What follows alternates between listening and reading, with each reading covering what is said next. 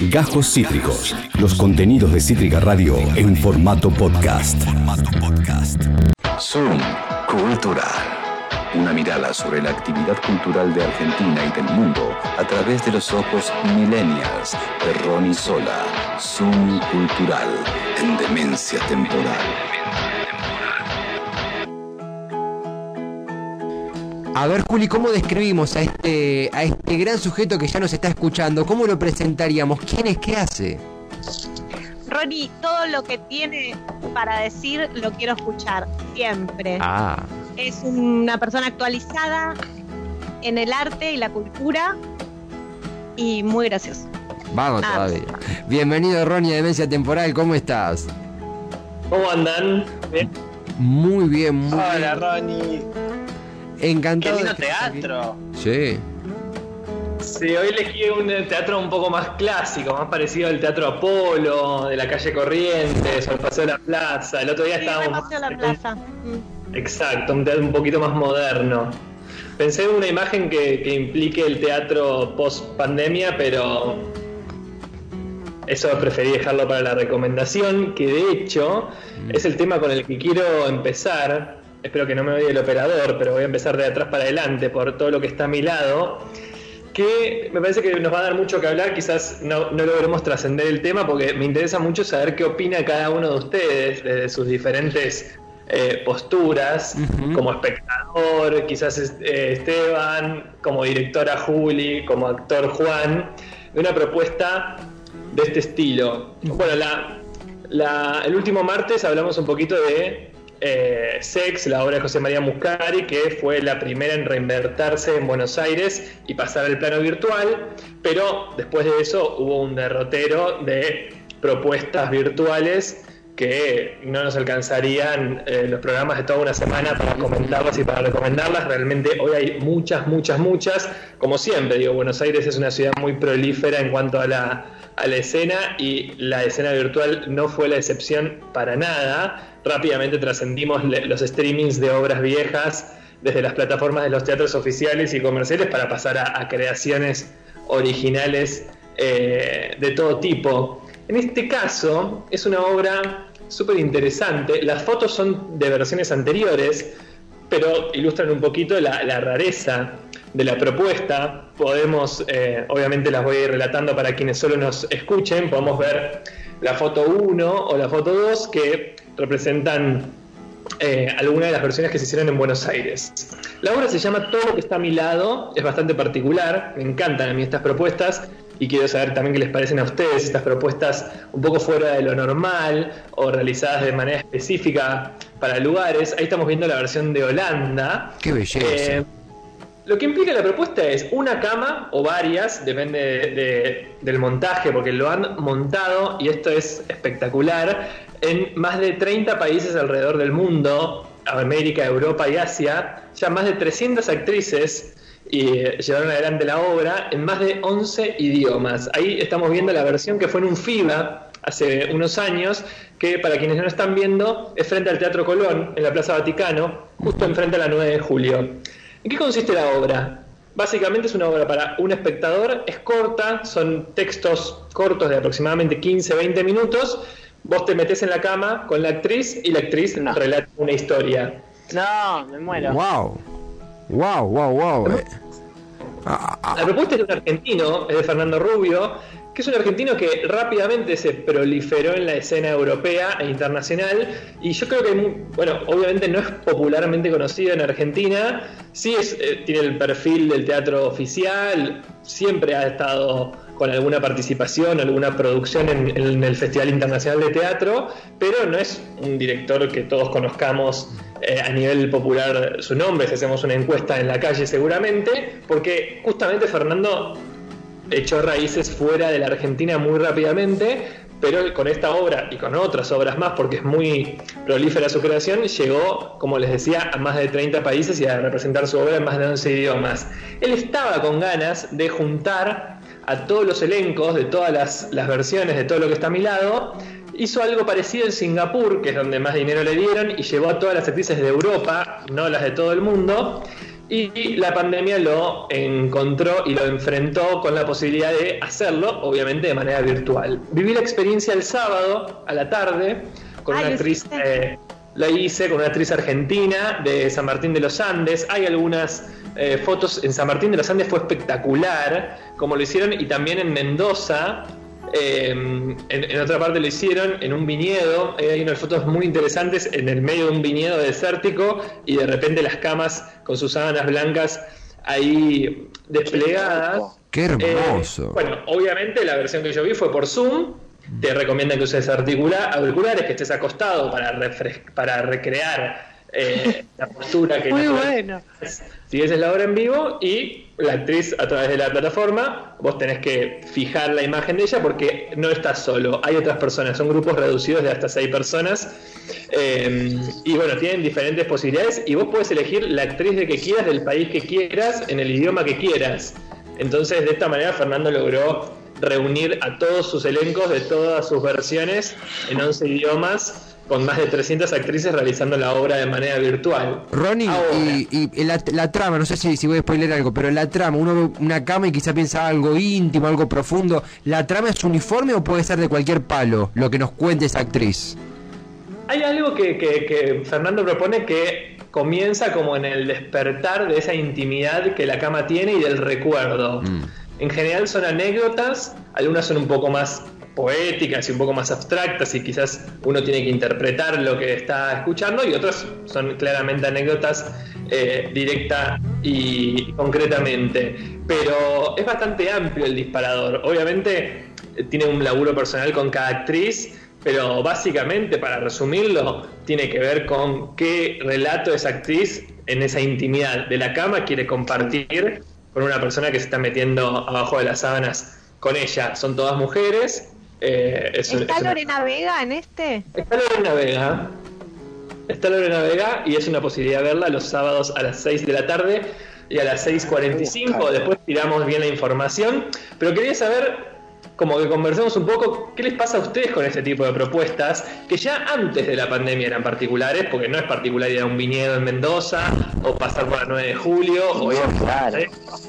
Bueno, en, el- en los casos que vieron algunas fotos que son como en lagos, te subías a un botecito, te subías en la cama y después volvías. Digo, ya es no convencional de entrada. ¿Y ahora qué pasa? ¿Eso era teatro? ¿Y esto que está pasando ahora? ¿Es teatro o no le queremos llamar teatro? Aunque hay una grieta importante en la comunidad teatral hoy en día sobre si esto es teatro o no. ¿Qué piensan ustedes? Recuerdo la experiencia de Matías Zumpierres que se llamó Teatro Solo, ¿te acordás? Sí. Eh, lo hizo afuera, lo hizo acá. eh, Matías también tiene, al igual que Fernando Rubio, una, una carrera así afuera, con todas cosas más performáticas, cosas re locas. Eh, no vi nunca nada, nada.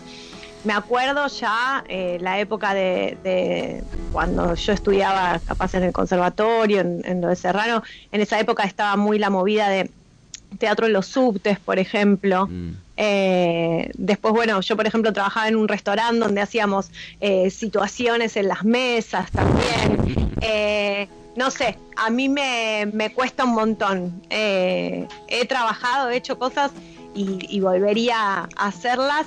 No, no, mm, creo que esta es la, la etapa de mi vida, la edad y el contexto en que me agarra más abierta para pensar que vale todo y que todo está bueno, porque la, realidad política y, y la necesidad del optimismo me hace pensar, bueno, agarrémonos de lo que de lo que tengamos, vamos para adelante con lo que hay, si es virtual es virtual, vamos con todo.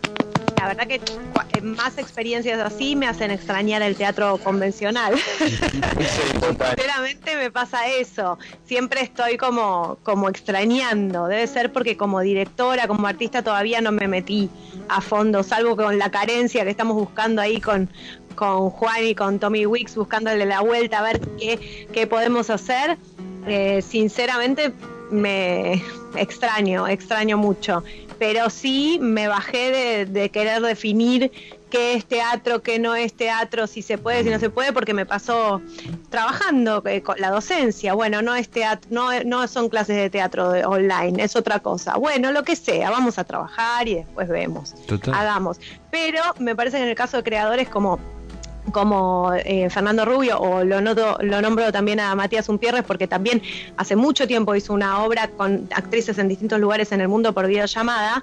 Eh, me parece que son búsquedas que ellos tienen hace, hace mucho de, cosas no convencionales. Entonces se abre esta puerta de, lo virtual y, y, me parece que ellos como creadores entran, entran divinamente es una experiencia que tendría que vivir. Ahora te escuché a vos relatarla y me dan ganas de hacerlo. Mm. Me dan ganas de, Y bueno, con una actriz como Lore Vega, que es tan conmovedora, capaz estaría buenísimo el, el sábado. Ella está los sábados.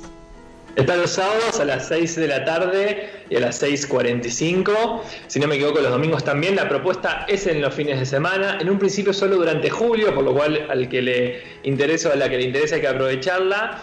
Eh, y bueno, toda la información la encuentran obviamente o en las redes sociales de todo lo que está a mi lado o en la página web que es www.todoloquestamilado.com. Respondiendo un poco a, lo que decía Tevi, quiero también su opinión como espectador. Digo, ¿qué le pasa de ir a ver a una obra, a un teatro como el Paseo de la Plaza, como contaba el otro día en el Teatro de Buenos Aires? Eh, una obra a nivel estructural tan clásica, cuando uno se sienta y tiene un escenario adelante, un tablado de madera con gente parada encima representando una historia, y esto que por ahí de repente en los bosques de Palermo te encontrás en, el medio de una cama con una actriz sola, con toda gente mirándote, donde vos en, un punto pasás a ser parte también de la, de la performance, pues el que está afuera dice, es actor, no es actor, digo, como que estás un poco expuesto, no tenés esa seguridad. No solo por eso. La platea. Mm, no solo por cómo te ve el de afuera, sino por cómo te ve el actor. Mm. Eh, tengo muchos amigos que no pueden ir al teatro porque son fóbicos y se sienten parte del evento. En el cine, en, en, o en Netflix, o donde sea que, que, vean ficción, o en la tele, ellos se sienten totalmente afuera de la caja donde esto sucede. El teatro les da una cercanía y más si, el, si los actores miran al público e intentan que participe de alguna manera, ya les agarra un ataque de pánico y de fobia. Estar adentro de la cama con una actriz ya sos parte de la ficción, ya estás en el espacio escénico. Entonces no es para cualquiera. a mí me parece divertido, pero entiendo claro, es una experiencia. Sí. Ah, absolutamente, yo creo que, coincido mucho con lo que dice Juli, esta fobia, este medito que nos agarra cuando se, se, pregunta una interacción. Yo me considero un, espectador eh, subsumido en, la pasividad de me siento, consumo y me voy en deconstrucción. Intento erradicar eso y empezar a ser más activo en lo que veo en todos los sentidos. Cuando juzgamos lo que vemos, cuando incluso participamos. Quizá eh, también un poco metiéndonos en lo, que nos comentaba Ronnie de específicamente este caso, lo que a mí me sucede, que también es más, más íntimo, más personal de uno, es eh, lo cohibido que uno está de, ah, no, bueno, la cama es algo de la intimidad y el teatro es algo del placer y son dos cosas que no se tocan y de golpe digo, no, ¿por qué no? Es un escenario, al fin y al cabo. Esas sábanas pueden ser el plató, esa, el, el colchón puede ser los telones, no sé, estoy flasheando. Pero lo que voy es que eh, es un desafío, lo veo como un desafío para, para los que somos espectadores meramente pasivos y, me tengo que admitir que me llama la atención, me, me, atrapa. No te digo de salir ahora a consumirlo porque siempre están esas duditas, esos mieditos, pero sí que digo, che, eh, es parte del proceso de construir esa pasividad el participar en eventos tan, tan fuertes, imagino, tan, tan corporales en algún punto. Aparte, Tevi, vos sos un performer, ¿qué decís? Mirate todo lo que haces acá. Ayer bailaste Madonna, o sea, no, hablemos. Sos un performer. Soy un performer. Si ustedes me lo dicen, me lo creo, me lo creo. Ojo que, también, eh, porque eh, tenemos dos campanas actuantes. Eh, Juli, me interesó mucho, muchísimo lo que dijo Juli. no sé si, si el señor Cabotti va a estar de acuerdo en el teatro camístico. ¿Qué, ¿Qué anda pasando ahí, Juan? No, a mí también, me encanta vamos. todo. Vamos, por todo. Eh, me pasa que me, mm, me cuesta. pero es una boludez porque es una cuestión de terminología. Decirle teatro, me parece que es más mm. una experiencia teatral. Eh, pero ah. porque el teatro lo tengo más conectado con, la convención de ir y sentarse en la butaca y eso. Pero sí, a mí todas estas cosas me parecen, me parecen divertidas. Un poco que, que no sé, microteatro también es una experiencia. Estaba por decir eso. Estuvimos metidos ahí adentro los últimos años todos los días. O sea, no nos todos los días. O sea, no nos olvidamos del microteatro, que es una caja de dos metros donde actúas con la gente que te respira en la nuca. Todas propuestas, obvio, anti-COVID, ¿no? Pero. aparte. La invadís en Presos del Amor, Leti se le subía encima a la gente, les hablaba, le tiraba onda a uno que estaba yo le tomaba Yo le tomaba la cerveza a los, espectadores los días que no tenía mi vino.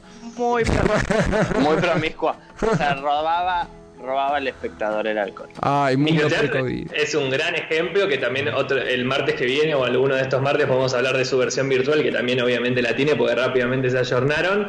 Pero también yo lo que le veo de bueno a estas propuestas, digo, yo también de, trabajar en el Festival Internacional buscamos mucho la disrupción de, lo, típicamente establecido como teatro y de esa convención y, hemos la última edición ya delirado algunas cosas eh, muy, muy, muy guasas en cuanto a, espacios no convencionales que, algún día podamos, podamos recordar un poco.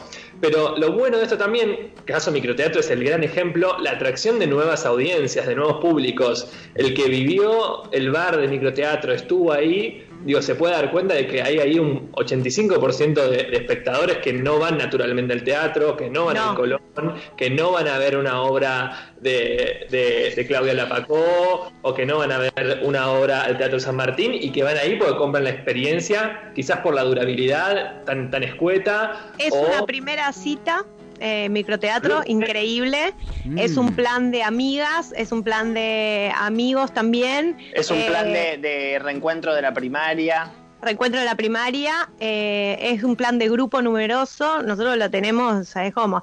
Es mucho público de la radio, mucho público de la radio, de radios, de radios grandes, pasan el chico, vienen, vienen de a bandas, y te das cuenta que no es público del teatro, cuando estás haciendo la función, porque lo tenés al lado. Bueno, yo he trabajado mucho ahí adentro con una amiga actriz que cuando la gente salía me decía las marcas de las carteras, de las botas, las, las pinturas de la gente. Tenía tiempo para actuar y hacerle un scan al público entero.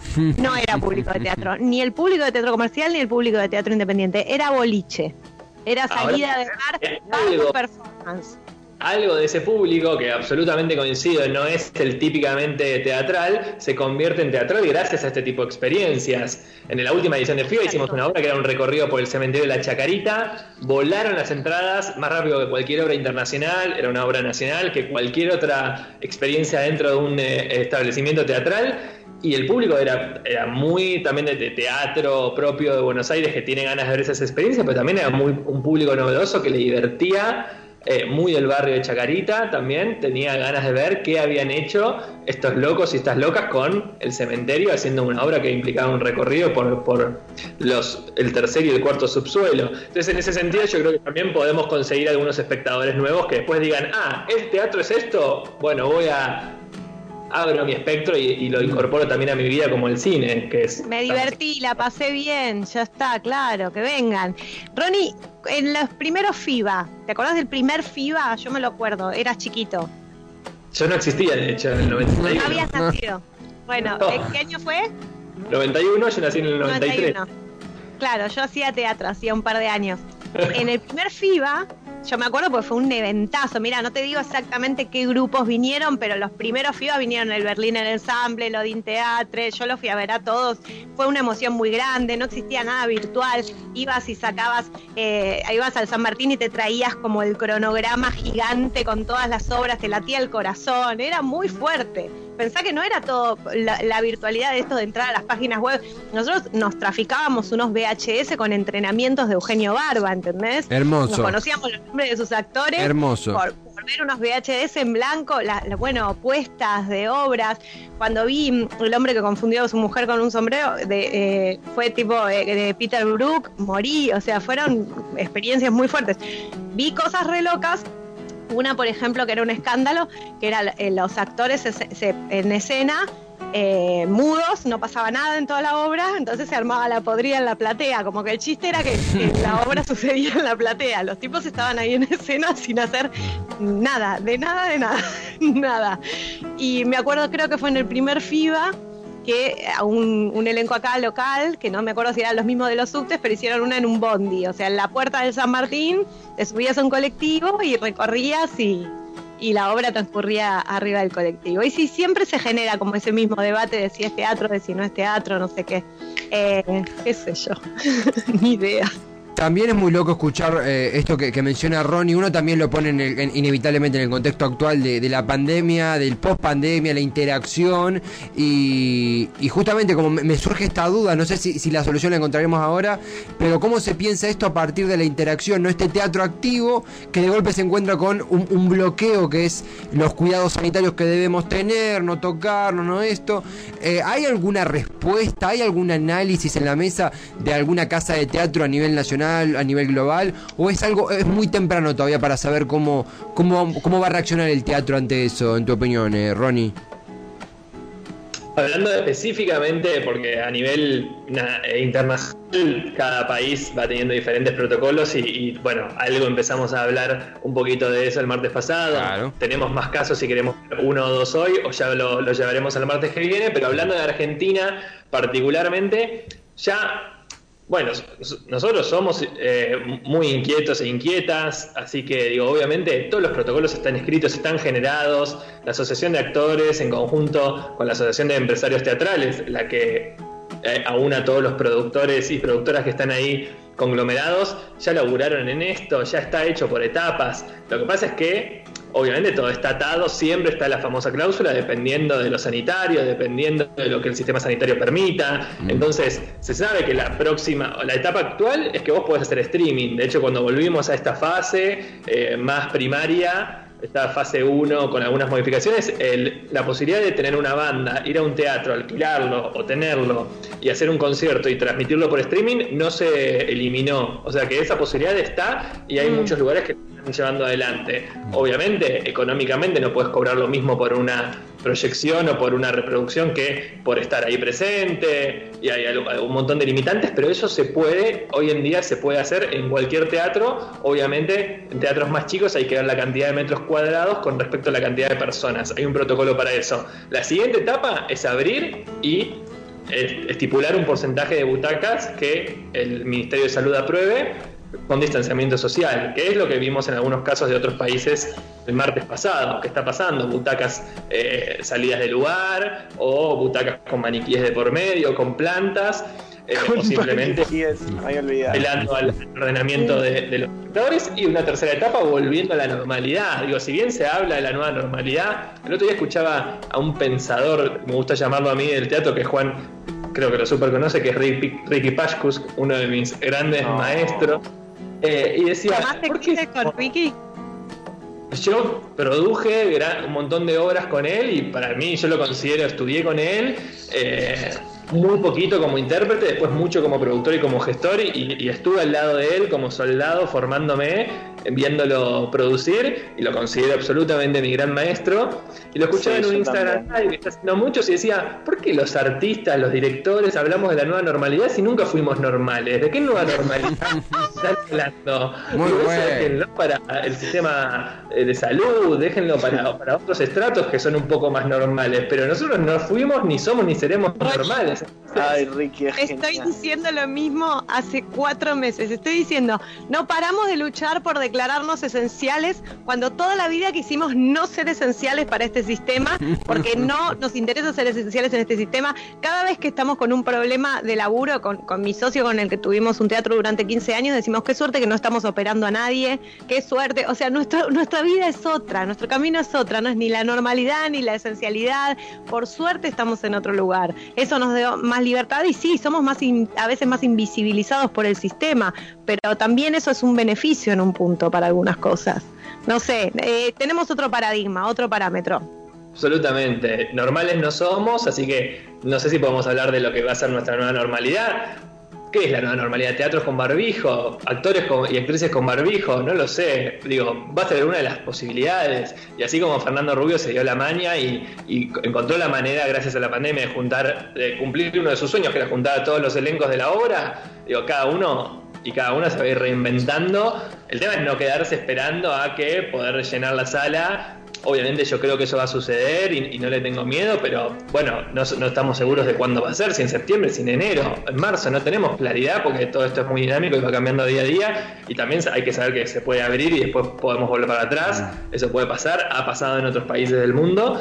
Entonces, lo mejor es hacer como Muscari, como Fernando Rubio y buscarse al menos como de manera paliativa, siendo creador teatral, una forma de, llevar la experiencia. Y eso no tiene que ver con la edad, no tiene que ver con nada. Digo, Santiago Loza, uno de los dramaturgos más importantes de la actualidad eh, porteña, eh, es un señor grande y se ayornó y creó una obra por WhatsApp con un elenco de figuras famosos y famosas, reconocidos y reconocidas, que ya podremos hablar otro día. Y la obra consiste en, mandarse y reenviarse audios de WhatsApp y es un señor grande y se super ayornó. Entonces, no, yo creo que no hay excusa a la hora de decir, no, yo soy muy grande, no manejo la tecnología. Siempre te puedes rodear de alguien que, te pueda dar una mano y puedes crear una experiencia. Después, si vos consideras que no es teatro y estás en contra, eso es súper válido. sí, pero... se puede. Yo creo que Shakespeare se hubiera adaptado. Yo también. Eh, Shakespeare eh, ha hecho eh, teatro en, epidemias con gente tosiendo. si vos mirás la historia del teatro griego, la historia de la comedia del arte, Shakespeare. ¿Cómo? En carros, moviéndose por las calles. Mm. O sea, si hay algo que han hecho a lo largo de la historia, los teatreros fue adaptarse a contextos. Entonces, que nosotros tomemos como algo normal y establecido una cosa que porque fue la que nos tocó más ver, eh, es una ridiculez, porque si hay algo que es intrínseco a lo teatral es la adaptación, es el poder de adaptación. Ahora, otra cosa es que uno esté acostumbrado, y bueno, pero bueno, justamente el ejercicio de lo nuevo es así, genera una cierta incomodidad. Adaptarse genera incomodidad, está buenísimo. Incomodémonos porque somos artistas. Lo único que me da pena es cuando veo estas producciones, como por ejemplo ayer nombré esta, esta serie, esta de Netflix, que son todos cortos hechos por directores en sus casas. Me, me llama la atención que en un contexto tan sensible como estamos viviendo, algunas producciones son muy frías, como no, no emocionan, como me, pasa eso, que me pasa algo con el resultado de la producción también. Quizás estamos más acostumbrados a hacer las cosas en equipos grandes, en, en determinadas maneras, y esto es otro género, ¿viste? Entonces también hay que dominarlo. Por ahora no vi nada, nada salvo un par de cositas en Instagram que digo, esto, esto se encontró una manera de contar algo, no vi nada que me guste. Eso sí, también lo quiero decir. Quizás. Pero pasa con más nuevo, pasa con microteatro también. Digo, es difícil encontrar ahí en microteatro en esos 15 minutos, en esos 15 metros cuadrados, eh, ser eh, interpelado, sentir conmoción, sentir emoción. Digo, son formatos nuevos que no están tan probados y, y, justamente están en prueba y error, me parece. Y bueno, también las emociones están a flor de piel en la pandemia y bueno, quizás también a, los creadores le está costando conectar con algo y por ahí, también está la frialdad que vos interpretás. Pero yo creo que es todo parte de un proceso y va, y va apareciendo. Digo, yo he, terminado viendo en microteatro cosas que he dicho, esto es una maravilla, y en 15 minutos hicieron todo lo que está bien. Así que creo que, puede pasar lo mismo con ese tipo de experiencias que vos contás. Ronnie, eh, para recapitular, por si alguien se está, se está sumando ahora, eh, ha sido protagonista ante tantísimos otros escenarios, justamente, una puntual experiencia, una puntual obra de teatro, bueno, también debatimos los términos, pero quiero decirla correctamente por si alguien se encantó y no, no escuchó el nombre, todo lo que tengo a mi lado, ¿la dije bien? Todo lo que está a mi lado. Todo lo que está a mi lado. No pasa nada.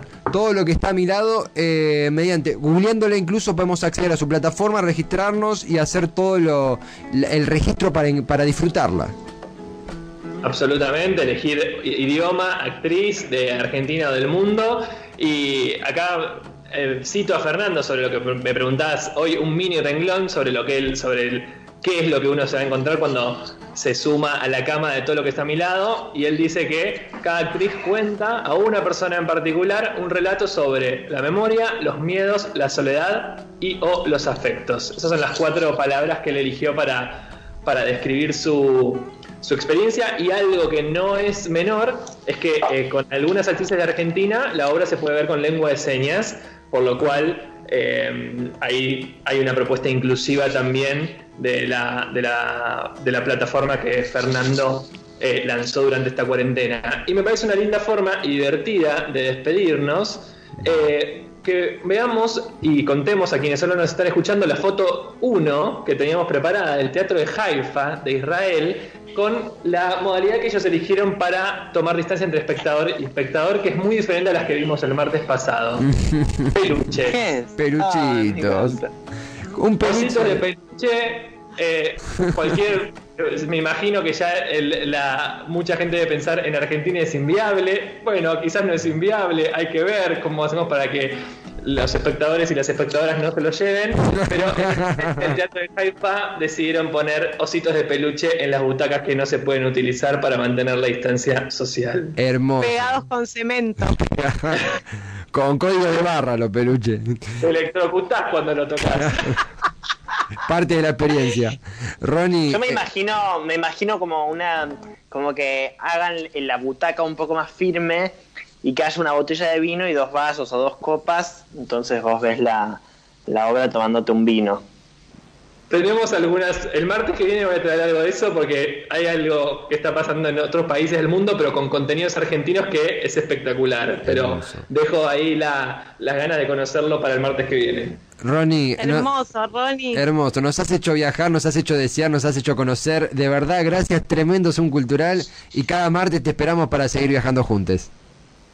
Gracias. Nos vemos el martes que viene. Gracias, Ronnie. Hasta pronto. Acabas de escuchar Cajos Cítricos.